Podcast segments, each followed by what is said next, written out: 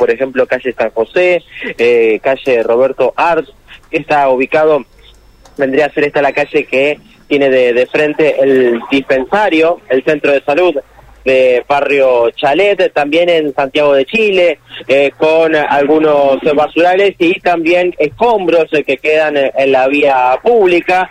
Cuestiones que tienen que ver, primero, con la responsabilidad ciudadana de quienes eh, hacen este tipo de cuestiones que no deberían eh, llevarse adelante. Y segundo, eh, con la falta de mantenimiento que reclaman los vecinos que está sucediendo por lo menos hace un par de semanas en el barrio. Sumado a esto, una una tapa eh, de alcantarilla muy importante de grandes dimensiones eh, que está en la esquina de Santiago de Chile y JJ Paso está siendo señalizada por los vecinos eh, con eh, algunos palos de madera, eh, con algunas cintas, eh, como para que los conductores eh, que pasen por la zona eh, eh, puedan estar advertidos de las circunstancias, ya que es un pozo de importantes dimensiones y cualquier auto que podría llegar a pasar por allí seguramente se esté rompiendo completamente. Vamos a escuchar la palabra de Gustavo, el vecino y oyente de Radio M, que nos mandó mensajes y nos decía lo siguiente.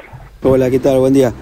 Sí, como estuvimos hablando hace un ratito, los reclamos acá de los vecinos, yo hablo en representación de, un par de, de vecinos acá de Barrio Chalet, frente al dispensario.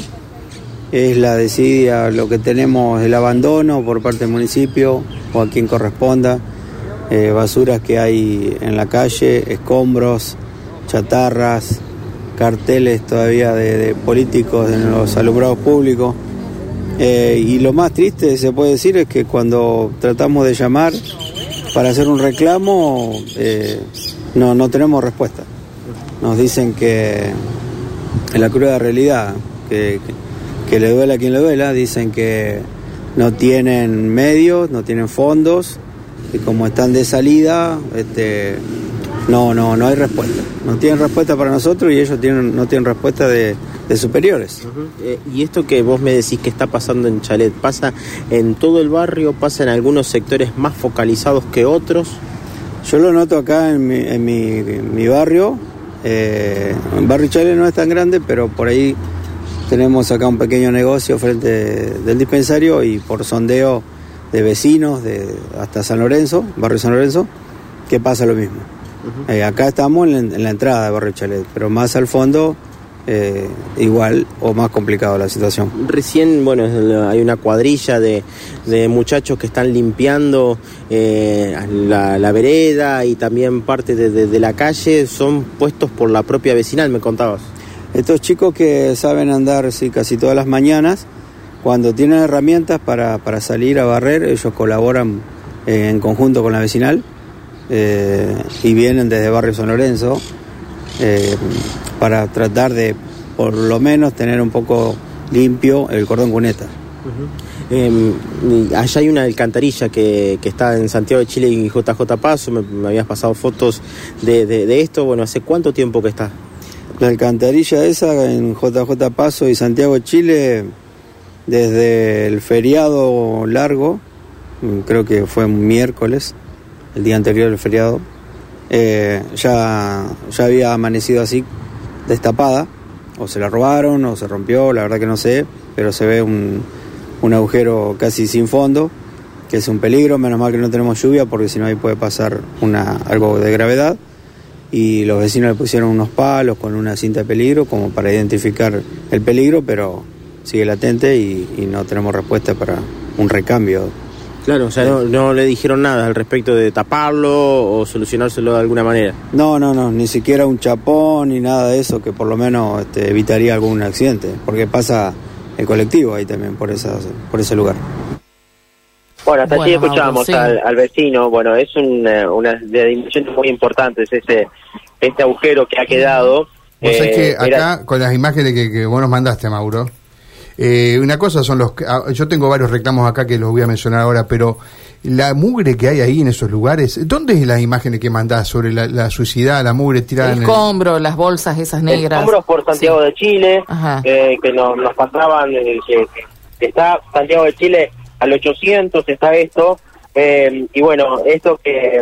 Pero claro, eh, acá, acá, o sea, el comentario que hacíamos entre nosotros, bueno, seguramente son los vecinos que ensucian, pero son una cuadra, que ¿cuánto hace que nos limpian, que no pasa algo para limpiar? Y como ¿no? decía... eh, 15 Gustavo, días, ¿no? decía. Sí. 15 días, 15 que no pasa, ¿no? Una cosa Claro, así. en el medio de los paros municipales también decía... Y un poco de todo, es como que se junta todo, Pero, ¿no? pero, hay, pero el servicio no está sí. privatizado, ¿no? Es una empresa eh, que, como en todos los lugares de la, de, de la, de la ciudad, que tiene que pasar una empresa Bueno, pero fíjate, la primera foto que nos manda Mauro es de estos muchachos que nos decían recién, eh, gente que trabaja junto con la vecinal, tienen una carretilla que debe ser de la vecinal, un... eh, Bueno, pero eso lo hacen porque porque quieren y porque tener está el sucio y barrio quieren limpio, tener el pero barrio limpio, eh, claro. digo, eh, u- eh, las empresas de limpieza no pasan por ese lugar, no está en la concesión, tener que limpiar, nadie las controla, sino Sí, esas son cuestiones que me parece también tienen que ser muy importantes porque eh, hay microbasurales que se están generando, eh, todo comienza por, por obviamente la responsabilidad del vecino, pero después también en la limpieza que, que se pueda llegar a, a efectuar.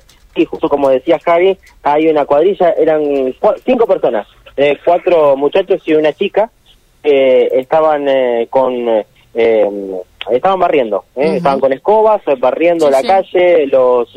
eh, tratando de, de- de juntar la basura eh, y bueno, empezar a, a barrer, eso depende de la, de la vecinal y, y lo hacen con, obviamente, con fondos propios de la vecinal para tratar de tener por lo menos limpio el barrio, ¿no? Eh, Mauro me dicen, un cráter en San Juan y Entre Ríos, cumplió más de un año, se roban el corralito, van, lo colocan y se lo no, roban. No, no.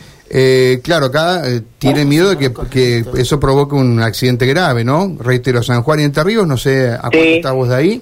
Estoy a la vuelta justo. Otro cráter, Zavalla y Entre Ríos. Otro Sí, cráter. histórico, histórico ese bache. Me dicen que, que, se- que tiene que ver esto el desagüe que realizó la gestión de Corral, que es...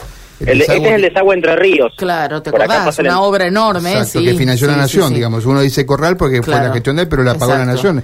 Pero esa ¿y obra. por qué no se cerró no sé, bien? No, sé, habrá- vamos a, a nos está escuchando esta vecina y seguramente nos puede aportar por qué se provoca ese ese bache a su criterio claro. por el desagüe de Corral.